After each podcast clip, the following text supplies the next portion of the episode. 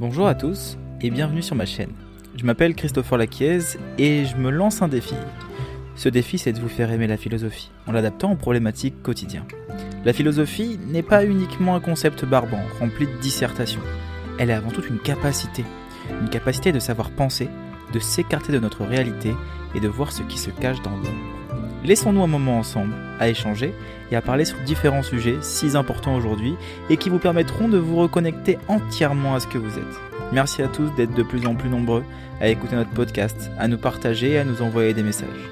Ensemble, nous sommes plus forts, ensemble, nous évoluons et ensemble, nous grandissons. Bonjour à tous, j'espère que vous allez bien. Je suis très heureux de faire ce podcast qui m'a été énormément demandé. J'ai eu beaucoup de demandes sur ce podcast qui parle aujourd'hui du stoïcisme. Alors, on va parler d'un des outils les plus puissants quand même pour apprendre à devenir maître de nous-mêmes. Et ce stoïcisme, cet enseignement stoïcien, contient les plus grandes clés de la sagesse antique, qui nous sommes bien plus qu'utiles aujourd'hui dans un monde où le stress, la peur et la violence psychologique règnent. Alors pas à pas, je vais vous faire découvrir le monde du stoïcisme, son fonctionnement, comment est-ce qu'il peut vous aider dans votre vie quotidienne avec des concepts clairs, simples et précis, afin que vous puissiez en apprendre à 100% sur eh ben, cette discipline. Le stoïcisme, c'est avant tout une philosophie qui a été créée il y a à peu près 2000 ans par le philosophe grec Zénon de Kition. Alors, le mot stoïcisme provient en fait du mot stoa, qui signifie portique parce que son fondateur, ben Zénon, enseignait sous une colonnale de l'agora d'Athènes, donc sous un portique. À la différence des grands philosophes de l'époque, le stoïcisme, lui, était une philosophie de l'action, qui a été enseignée aux yeux des habitants, et pas uniquement des personnes ayant les moyens. C'était pour absolument tout le monde. Des grands esprits de l'histoire se sont intéressés à cette philosophie de vie, tels que George Washington, Emmanuel Kant, Spinoza, Thomas Jefferson, Nelson Mandela ou encore Theodore Roosevelt. Il y en a plein d'autres, je ne vais pas tous euh, pardon, vous, les, citer, mais euh, il y a eu énormément de personnes qui se sont intéressées, comme notamment Angelina Jolie ou encore euh, Will Smith, qui sont vraiment intéressés à la philosophie stoïcienne et à ses enseignements, car il y a énormément de choses à apprendre sur cette philosophie. En fait, ce qui était bien à l'époque avec le stoïcisme, c'est que tu n'avais pas besoin forcément d'argent ou d'être quelqu'un d'important pour pouvoir avoir accès à cette philosophie-là. Quand Zénon a décidé de l'enseigner sous ce fameux portique, c'était pour tout le monde, afin que tout le monde puisse avoir accès à cette philosophie-là. Là où Socrate, Platon par exemple, euh, eux, c'était vraiment euh, pour une certaine élite. Hein. C'était pas tout le monde qui pouvait avoir accès aux enseignements de Socrate ou Platon. Ce qui est bien à l'époque, c'est que la classe sociale, comme je le disais, elle empêche en rien d'avoir un accès à cet enseignement. Et ça, c'est vraiment super intéressant. Euh, les stoïciens, ils ont eu affaire à de grandes injustices dans le monde. Parce que notamment quand on utilise le mot stoïque, en fait, ça représente le fait d'être impassible devant les événements de la vie. Et c'est juste une énorme mauvaise interprétation des principes stoïciens, et je vais justement vous expliquer pourquoi. Les stoïciens, il faut d'abord savoir dans un premier temps que c'était pas des flemmards. Caton le jeune, qui était un célèbre stoïcien, était aussi un politicien admiré. Zénon, c'était un riche marchand. Il y a eu aussi Cléante, qui fut un boxeur et qui travaillait comme porteur d'eau pour payer ses études. Il y avait Chrysippe, qui a écrit plus de 700 livres, ou encore Musonius Rufus, qui fut un enseignant aussi. Donc on voit que ce sont des personnes qui étaient vraiment dans l'action. Mais alors, pourquoi et comment ces grands hommes ont-ils utilisé la, la philosophie stoïcienne?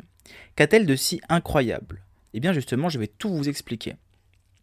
Et pour vous présenter ces grands principes de la philosophie stoïcienne, je vais vous parler des trois grands philosophes stoïciens, Épictète, qui était un ancien esclave, Marc Aurèle, un grand empereur romain, et Sénèque, l'un des plus grands dramaturges de son époque. Pour vous expliquer les deux grandes parties centrales du stoïcisme, je vais commencer avec une citation d'Épictète, qui dit Il y a ce qui dépend de nous et ce qui ne dépend pas de nous. Alors, cette philosophie de vie a un nom, et on appelle ça la dichotomie du contrôle. C'est un concept central de la philosophie stoïcienne. En fait, selon les stoïciens, il existe une distinction fondamentale entre les choses que nous pouvons contrôler et celles que nous ne pouvons pas contrôler. Les choses que nous pouvons contrôler sont par exemple nos pensées, nos propres actions ou nos propres réactions, tandis que les choses que nous ne pouvons pas contrôler sont toutes les autres choses qui sont autour de nous, comme les événements extérieurs, les opinions des autres ou les conséquences de nos actions. Et ça, généralement, les conséquences de nos actions, on essaie d'avoir beaucoup de contrôle là-dessus. Par exemple, si vous faites un examen, vous allez préparer cet examen-là et avoir et mettre ce que vous pouvez mettre au maximum pour pouvoir le réussir, mais le résultat ne dépend pas de vous. Si vous cherchez à être connu, la reconnaissance ne dépend pas de vous. C'est la réaction à euh, votre comportement avec les autres. En pratique, cela signifie que nous devrions nous concentrer sur les choses que nous pouvons contrôler et accepter les choses que nous ne pouvons pas contrôler. Par exemple, nous ne pouvons pas contrôler le temps qu'il fait, voilà, mais nous pouvons choisir de porter des vêtements appropriés et de nous préparer en conséquence. De même, nous ne pouvons pas contrôler les actions des autres, mais nous pouvons choisir comment réagir à ces actions. C'est un des principes fondamentaux de la philosophie stoïcienne qui aujourd'hui euh, est utilisé et a été repris par euh, notamment Albert Ellis qui a créé la thérapie cognito-comportementale et la thérapie émotivo-rationnelle et notamment par Viktor Frankl qui a créé la logothérapie. Donc euh, ces deux thérapies-là, je vous invite à en découvrir un petit peu plus, à vous renseigner sur le sujet, mais ce sont des thérapies qui ont transformé le monde du psychisme. Euh, je vous invite donc à faire des recherches sur cette thérapie-là, sachant que la logothérapie de Viktor Frankl était le moyen de mettre un sens à notre souffrance, car selon lui, si la vie avait un sens, notre souffrance en aurait un aussi. Je vous invite à aller faire des recherches plus approfondies là-dessus, là, n'est pas le sujet. Voici par exemple quelques exemples de cette distinction entre ce que nous pouvons contrôler et ce que nous ne pouvons pas contrôler. Pour les stoïciens, ce qui crée nos émotions est le jugement que nous avons d'une situation. La mort nous fait peur car le jugement que nous avons est que la mort est une fin, une séparation avec la matière et avec nos proches. Pourtant elle est inévitable, et chez les bouddhistes notamment, elle est vue comme un recommencement, que tout est cyclique. Alors pourquoi, nous les occidentaux, entretenons ce culte de la peur et de la mort, et les bouddhistes non? Ben Car le jugement de la mort est différent. Imagine-toi, par exemple, que ta chérie te quitte, ou que ton chéri te quitte, ton compagnon, alors que tu étais éperdument amoureux, amoureuse d'elle. Tu vas être triste. Et ça, c'est totalement normal. Mais te morfondre sur ton sort, ça ne va t'aider en rien du tout. Et ça ne t'aidera pas à aller mieux. Maintenant, tu gardes exactement la même situation. Mais tu apprends que ton conjoint ou ta conjointe, c'était en fait un tueur en série. Et qui avait tué tous ses derniers partenaires. Et là, bizarrement, tu vas être soulagé. Donc ton émotion et le choc émotionnel que tu vas avoir va dépendre du jugement que tu auras de la personne et de la situation. Quand Épictète dit ce qui trouble les hommes ne sont pas les choses, mais le jugement qu'ils en ont. Il démontre en fait un fait qui est juste incroyablement fort et puissant. Si tu es attaché au jugement que tu as des personnes ou d'une situation, c'est ce même jugement qui te causera du tort et de la souffrance. Et ça c'est intéressant, c'est très intéressant parce que nous focalisons et nous mettons toute notre énergie sur les situations extérieures que nous allons vivre. Par exemple, comme j'expliquais tout à l'heure, quand on voit que notre conjoint devient un tueur en série, on se dit heureusement j'ai eu chaud, j'aurais pu mourir. Alors que si on enlève la notion tueur en série, de suite on se dit que euh, c'est triste, qu'on a perdu la personne de notre vie, que c'était sûrement la meilleure pour nous, qu'on a passé une relation qui était juste incroyable, et du coup on devient vraiment vraiment triste. Donc l'action de se séparer et de, de quitter la personne, ou que la personne se sépare de nous, n'est pas le problème de notre souffrance, c'est la création de notre souffrance. Notre souffrance, elle se crée de par l'opinion qu'on en a est-ce qu'on est en train de perdre quelque chose qui est important pour nous Ou est-ce que, heureusement qu'on l'a perdu parce que sinon on aurait pu être en danger par exemple. Donc l'opinion qu'on va avoir de la personne et l'idée qu'on va avoir de cette relation-là va déterminer l'émotion qui va être créée par la suite. Si l'idée que j'ai d'une personne est positive, eh bien cette personne-là, si un jour elle se sépare de moi, je vais en souffrir. Si l'idée que j'en ai est négative, si elle ne fait pas partie de ma vie, ce n'est pas grave. Donc on voit bien que c'est le jugement et l'opinion qu'on a de la personne et de la relation qu'on entretient, plutôt que l'acte en soi qui nous trouble. Mais du coup, vous allez me dire, ce que je ne peux pas contrôler, qu'est-ce que j'en fais? Eh bien pour les stoïciens, ce qu'on ne peut pas contrôler, on doit tout simplement l'accepter. Mais à ne pas confondre avec de la résignance. L'accepter ne veut pas dire être résignant quand on atteint une sorte de résilience, qu'on est résilient dans une situation, c'est que on se laisse aller, qu'on est dépendant d'elle. Alors que là, l'accepter, on revient juste à savoir que nous n'avons pas de contrôle sur celle-ci. En fait, l'être humain, c'est un vrai paradoxe. Il oublie de voir ce qu'il peut contrôler et met toute son énergie sur ce qu'il ne peut pas contrôler. Je vais passer des nuits blanches à me demander pourquoi elle m'a quitté ou il m'a quitté, mais je vais pas réfléchir une seule seconde à comment je peux faire pour pouvoir aller mieux. C'est pour cela que la sagesse stoïcienne aussi consiste à distinguer ce qui dépend de nous de ce qui ne dépend pas de nous, comme disait Épictète. Alors certes, ce n'est pas facile à mettre en place, mais lorsqu'on arrive à savoir là où on peut avoir du contrôle et laisser partir là où on n'en a pas, eh ben on arrive à être beaucoup plus performant dans notre vie et atteindre une plus grande résilience face aux événements difficiles de notre vie. Il faut savoir que pour les stoïciens, tout est rationnel et déterminé. C'est-à-dire que tout provient de quelque chose. Le hasard n'existe pas. Toute cause, en fait, a un effet sur nous et notre environnement. Les stoïciens vivent de manière rationnelle, parce qu'ils croient que la vie la plus heureuse est celle qui est basée sur la raison et la logique. Selon eux, la raison est la capacité de comprendre la vérité et de distinguer le vrai du faux. Et cette capacité est ce qui nous permet de vivre de manière éthique et morale. Et ça, c'est très important pour les stoïciens. D'ailleurs, ils disaient que comme pour Socrate, nul n'est méchant volontairement. C'est le manque de savoir et le manque de distinction entre le bien et le mal qui conduit l'humain à avoir des réactions inappropriées avec les autres. D'ailleurs, la philosophie stoïcienne prône le respect et la paix entre les individus. L'entraide est la base des relations stoïciennes. Ils ont également défendu l'idée qu'il existe des valeurs universelles, telles que la justice, la vérité et la bonté, et que pour vivre de manière éthique et morale, nous devons nous conformer à ces valeurs, en suivant la raison et en suivant les valeurs universelles. Les stoïciens, ils croient qu'ils peuvent vivre de manière libre et indépendante des événements extérieurs, et qu'ils peuvent atteindre un état d'équilibre mental. Cet état d'équilibre mental est appelé apathia, qui peut être traduit par impassibilité, ou leur en fait, d'où leurs réactions ne sont pas affectées par les émotions négatives. C'est pour ça que le mot impassibilité qu'on va avoir lorsqu'on pense à quelqu'un de stoïque, ça ne veut pas dire qu'il ne ressent pas d'émotions négatives ou que cette émotion, cette son, son caractère ne va pas être influencé ou qu'il euh, ne va pas être impacté par ça, parce que ce n'est pas la réalité. En, en réalité, le stoïcien ressent ses émotions, parce que pour lui, les émotions, il ne les contrôle pas. Il ne contrôle pas son système émotionnel. Par contre, il peut contrôler le jugement qu'il va avoir ses émotions. Il peut contrôler la perception et comment l'émotion peut atteindre euh, à ses réactions. Vous voyez? Donc, les réactions qu'on a ne sont pas affectées par les émotions négatives.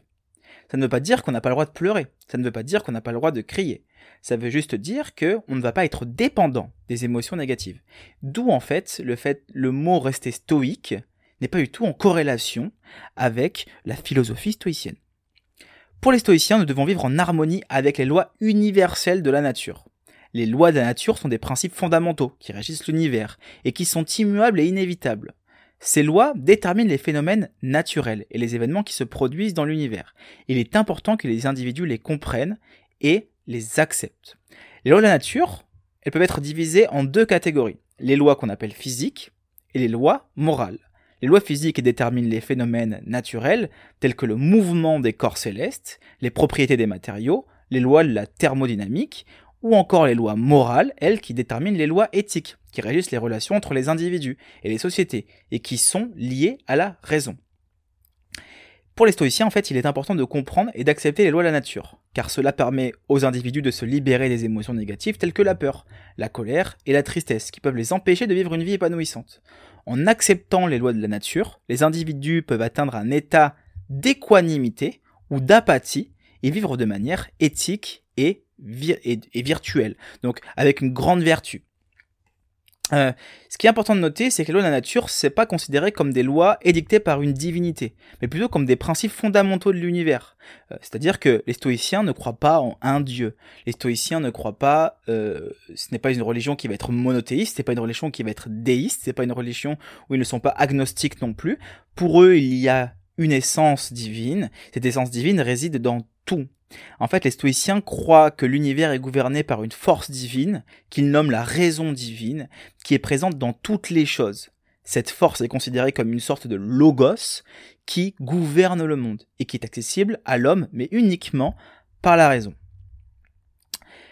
En fait, les stoïciens pensent que nous avons tous un dieu, un daimon, comme disait Socrate en nous. Rien de péjoratif, mais le mot daimon qui veut dire démon, mais plutôt une lumière intérieure qui fonctionne en harmonie avec la nature. Par exemple, les stoïciens ne pensaient pas au miracle, tout comme Spinoza d'ailleurs, qui était notamment influencé par la philosophie stoïcienne. Un miracle serait un acte qui serait à l'encontre de la nature, donc à l'encontre de Dieu, et celui-ci ne peut pas se contredire, car tout, car tout provient et est créé par quelque chose.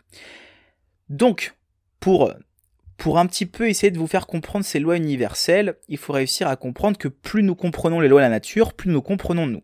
Si je prends un ouragan, les météorologues vont aller analyser la création de cet ouragan pour savoir pourquoi est-ce qu'il est là et où est-ce qu'il va aller. Ça provient des lois naturelles. Eh ben, nous, c'est plus ou moins la même chose avec ce que nous vivons. C'est-à-dire que si nous avons une réaction, une émotion, un sentiment ou quelque chose de difficile que nous sommes en train de vivre, c'est qu'il y a eu une action qui a créé ça. D'accord? Tout est plus ou moins déterminé par quelque chose qui l'a créé. Et ça, c'est important de le comprendre parce qu'on n'est pas du tout en corrélation avec un Dieu qui va avoir un pouvoir sur nous concret en disant ce que tu as fait c'est bien, tu vas être récompensé ou ce que tu as fait c'est mal, tu vas tu vas être puni. Non, là on est vraiment sur la raison. Si je trouve la raison pour laquelle quelque chose a créé mon comportement, je suis en corrélation avec les lois de l'univers. Si je trouve la raison pour laquelle la tempête s'est créée, je, peux, je suis capable de trouver la raison pour laquelle ma colère s'est créée. Vous voyez? Et là, on rentre vraiment dans les principes de loi universelle stoïcienne qui, justement, viennent régir euh, tout ce qui se passe dans le monde qui est en corrélation avec l'être humain. Parce que Dieu réside dans tout. Dieu n'est pas une entité extérieure à nous, comme le font les, religions monothéistes notamment. Dieu peut être caractérisé par Jésus, peut être caractérisé par euh, Allah, par exemple, chez les musulmans. Mais par contre, pour les stoïciens, Dieu est dans absolument tout. Il n'est pas extérieur à l'être humain. Voilà. Donc pour récapituler un petit peu cette partie, plus nous sommes raisonnables, plus nous sommes en relation avec les lois de la nature. Et la raison divine est notre Dieu intérieur. Mais pour être raisonnable, il faudrait savoir comment nous pouvons changer notre perception du monde et des choses. Parce que oui, aujourd'hui, on le sait, les neuroscientifiques ont été capables de le démontrer, ce qui trouble aussi les hommes, c'est vachement les liaisons qu'on a et les jugements qu'on va avoir de ce que nous vivons, ce qu'on appelle aussi les biais cognitifs. On voit notamment par le biais de confirmation que euh, une situation qu'on va vivre et une croyance qu'on va avoir sur une situation, on va vouloir la valider. Ce qu'on appelle les biais de confirmation. Si je suis persuadé que la Terre est plate, je vais m'entourer uniquement de personnes qui pensent que la Terre est plate pour valider mon information. Parce que mon ego ne veut pas être remis en cause. On appelle ça un biais de confirmation. Donc on va chercher que des éléments extérieurs pour confirmer la croyance qu'on a sur cette chose-là. Donc, comment réussir à modifier notre perception du monde, à modifier les choses? On va commencer par définir ce qu'est la perception pour les stoïciens. La perception, selon les stoïciens, c'est le processus par lequel les informations sensibles sont reçues par l'âme et interprétées par celle-ci. Les stoïciens ont soutenu qu'il y a deux types de perception. La perception qu'on appelle interne, qui est la capacité de l'âme, l'esprit en gros, à comprendre les informations, et la perception externe, qui est la capacité de l'âme à recevoir les informations des sens. Selon l'Épictète, la perception n'est pas en soi une chose mauvaise, mais c'est l'application de la perception qui peut être mauvaise. Cela veut dire que Épictète, pour lui, notre perception peut être mal utilisée à cause de nos croyances. Et ça, les neuroscientifiques ont réussi à le prouver. Nos croyances influent notre perception, qui lui-même influe sur notre comportement. Donc comme je vous dis tout, à l'heure, avec le biais euh, de confirmation, qui viendrait valider ces hypothèses et affecter nos décisions et les jugements des personnes, les empêchant de considérer des perspectives différentes. Ou encore de prendre de mauvaises décisions. Et euh, ça peut même avoir de grandes contraintes. Par exemple, les stoïciens prenaient euh, indirectement cette philosophie socratique qui met en lumière le fait que nous ne savons rien. ça, c'est intéressant. Pour réussir à sortir de ce jugement-là, il faudrait réussir à comprendre que Socrate avait raison en disant que la seule chose que nous savons, c'est que nous ne savons rien. Et Marc Aurel disait que nous avons le pouvoir de ne pas avoir d'opinion, afin de ne pas avoir de jugement et de se détacher de nos connaissances pour apprendre à comprendre le sujet. Réussir à se détacher de ces, de ces opinions est une grande épreuve de sagesse, car notre monde gravite autour de celles-ci. Nos opinions que nous avons proviennent de l'idée qu'on a comme disait si bien Spinoza, c'est l'idée qu'on va avoir de quelque chose qui va faire en sorte que cette chose-là va être bonne ou mauvaise pour nous. Est-ce que l'idée qu'on va avoir va être adéquate ou inadéquate? Est-ce que cette idée va nous créer des passions qu'on va subir ou est-ce que cette idée va nous créer des passions que nous allons créer par la volonté et par la raison? Et ça, c'est un concept qui est très important quand même chez les stoïciens, les passions sont destructrices, donc il faudrait supprimer les passions. Donc euh, enlever cette partie-là que nous avons à l'intérieur de nous plutôt que pour Spinoza, lui qui disait que les passions étaient, euh, pouvaient avoir un pouvoir, en fait. Le désir était né de l'être humain. À l'inverse, là où les stoïciens et les bouddhistes disent qu'il faut réussir à se détacher de ces passions pour pouvoir atteindre la paix de l'âme. Et donc, c'est important de comprendre que euh, nous avons le pouvoir, comme disait Marc Aurel, de ne pas avoir d'opinion. J'ai le pouvoir de ne pas avoir d'opinion sur telle ou telle chose. Mais comment je fais pour ne pas avoir d'opinion? Eh bien, pour ne pas avoir d'opinion, il faudrait que j'arrive à comprendre que je ne sais rien. Et lorsque je comprends que je ne sais rien, je n'ai plus d'opinion.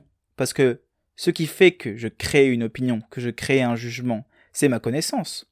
C'est l'illusion que j'ai de ma connaissance, parce que ma connaissance pour moi me paraît juste. Mais lorsque quelqu'un vient à contre votre connaissance, vient vous confronter à votre ego, vous confronter à vous-même, vous allez avoir du mal à accepter ses dires. Par exemple, une personne qui est monothéiste et une personne qui est polythéiste peuvent être en grand conflit. Parce que un va penser qu'il n'existe qu'un Dieu, là où l'autre va penser qu'il en existe plusieurs. Donc il peut y avoir une sorte de compétition, une sorte de combat pour pouvoir imposer ses opinions, ses connaissances, ses jugements sur les choses de la vie. Là où l'homme sage, pour les stoïciens, serait capable de comprendre que ce qu'il dit n'est pas forcément vrai et peut être biaisé par le jugement qu'on en a, peut être biaisé par l'illusion de la connaissance qu'on va en avoir. Et ça c'est intéressant, parce que du coup ça nous permet de nous détacher et de sortir de nos opinions, de comprendre que nous ne savons rien, et d'écouter et recevoir tout ce que les autres peuvent nous donner, sans forcément les accepter. On peut très bien ne pas être en accord avec quelqu'un, mais ne pas être en conflit avec et comprendre ce qu'il nous dit, et essayer d'en tirer quelque chose, et essayer d'apprendre quelque chose, car chaque personne a quelque chose à nous apprendre. Si nous bloquons notre connaissance, nous bloquons notre être. Nous bloquons nos jugements sur les choses. Et ça, c'est très important pour les stoïciens. On va parler maintenant du bonheur. Pour les stoïciens, le bonheur est la vertu, plus précisément les quatre vertus cardinales, qui sont la tempérance, le courage, la justice et la sagesse. Mais aussi l'un des principes les plus importants pour les stoïciens est que notre perception est à l'origine de tous nos problèmes, comme on a vu juste avant. Le bonheur pour les stoïciens, c'est l'atteinte de l'ataraxie, qui désigne le calme de l'esprit. Si mon esprit sort de tous ces troubles, de toutes ces passions, j'atteins l'ataraxie, qui est le bonheur, la paix de l'âme, le calme de l'esprit. On atteint l'ataraxie lorsque notre esprit n'est plus atteint de troubles, les passions destructrices ou les désirs qui nous déchirent. Et là, les stoïciens nous disent quelque chose de très important. Il y a les passions qui sont destructrices, mais il existe aussi des désirs qui nous déchirent. C'est important de comprendre que on n'est pas fataliste par rapport aux passions. Le stoïcien dit que les passions, pour lui, ça serait quelque chose de mauvais. Mais qu'est-ce que les passions à l'époque? Les passions, ce sont des émotions qui vont nous faire ressentir quelque chose de négatif. Donc, c'est les passions négatives qui viendraient détruire notre corps et détruire notre psychique et ne pas pouvoir atteindre la taraxie, la paix de l'âme. Ces désirs qui nous déchirent, ce manque éternel, de rentrer dans ce manque, comme disait Platon au niveau du désir, que le, euh, le désir c'est un petit peu comme le tonneau des Danaïdes, c'est un, un trou sans fin qu'on va remplir comme une passoire un petit peu. Pour ceux qui ont l'image euh, du tonneau des Danaïdes, c'est un petit peu comme une passoire. On essaie de remplir ce tonneau, sauf que ben euh, ça va toujours s'écouler, on ne sera jamais capable de le remplir. Et lui voyait le désir un petit peu comme ça, car le manque, c'est le manque qui crée le désir. Et ça c'est intéressant de le comprendre chez les stoïciens. Donc revenons aux vertus cardinales. Dans un premier temps, donc la, la, sagesse qui est représentée par la raison, notre capacité à comprendre la nature des choses et à les percevoir correctement. Être capable de différencier et de distinguer ce qui dépend de nous de ce qui ne dépend pas de nous, et de savoir comment agir de manière appropriée dans différentes situations. Réussir à se calquer aux lois universelles. Et puis peut-être penser que la sagesse consiste à distinguer ce qui dépend de nous de ce qui ne dépend pas de nous. Dans un deuxième temps, il y a la justice. La justice, c'est notre capacité à agir de manière équitable et à respecter les droits des autres. Cela implique de ne pas causer du tort aux autres, de respecter les lois et les normes sociales et de traiter les autres avec équité. Sénèque, justement, avait écrit que la justice et l'équité et la générosité dans les actes et la modération dans ses paroles. La tempérance. La tempérance, c'est la capacité à maîtriser nos désirs et nos passions et à agir de manière modérée Cela implique de ne pas se laisser emporter par les émotions négatives, de savoir dire non aux tentations et de ne pas chercher à posséder plus que ce dont nous avons besoin.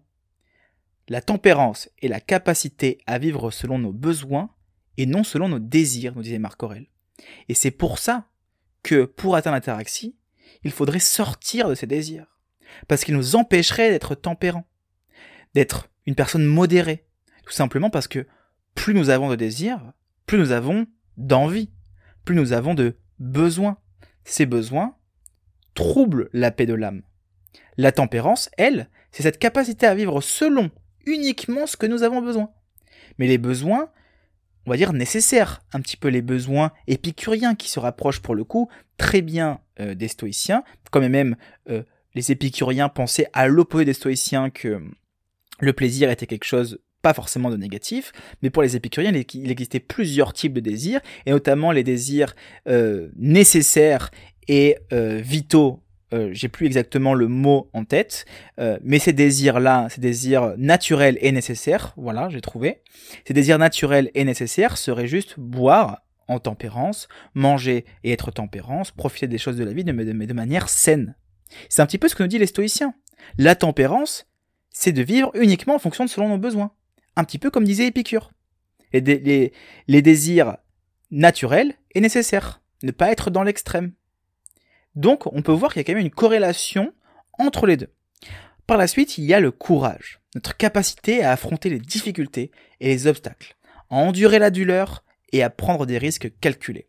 Cela implique de ne pas fuir les défis et de ne pas se laisser intimider par les autres, de ne pas se laisser aussi dominer par la peur.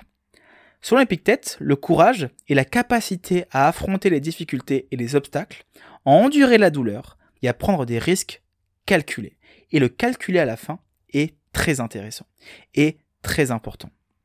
Parce que tout le monde peut avoir du courage. Tout le monde est capable d'avoir du courage. Mais comment utilisons-nous ce courage? Et comment vivons-nous ce courage? Est-ce que une personne qui décide de sauver une famille qui est en péril dans une maison va avoir beaucoup de courage, il va aller au-delà de sa peur, au-delà des difficultés.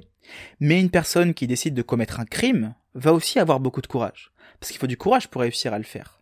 Donc on voit bien que le courage n'est pas forcément une vertu applicable chez tout le monde. Parce qu'on peut avoir du courage en, en, produisant quelque chose de ne pas calculer, sans connaître ce qui est bon de ce qui est mauvais, et en détruisant plus qu'en aidant ou construisant. C'est pour ça qu'il faudrait avoir de l'audace en plus. Et ça c'est très personnel, et c'était ce que disait notamment Kant, l'audace qui provient de sapere od, qui deviendra par la suite odere, qui voudrait dire ose penser. Ose penser. Ose savoir. Et bien pour Kant, l'audace, c'est apprendre à savoir analyser un risque et le courage de passer au-delà de ce risque. Les deux seraient connectés ensemble. Donc si j'ai de l'audace, je suis capable de réfléchir si la situation dans laquelle je vais me mettre, qui va me nécessiter du courage, est positive ou négative. Petite distinction entre les deux.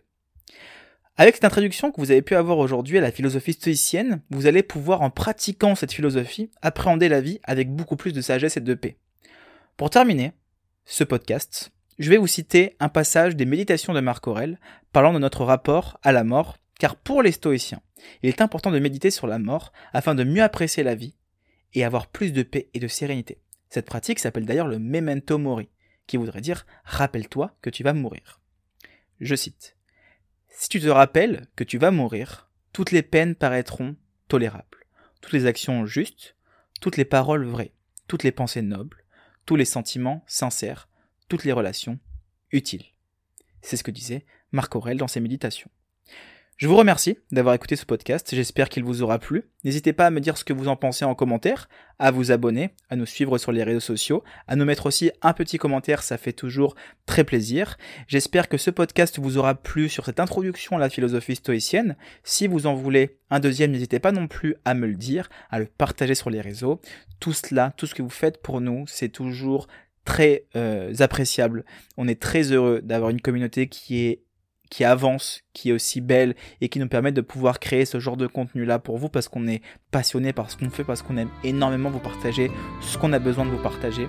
Je vous souhaite à tous une excellente journée ou une excellente soirée.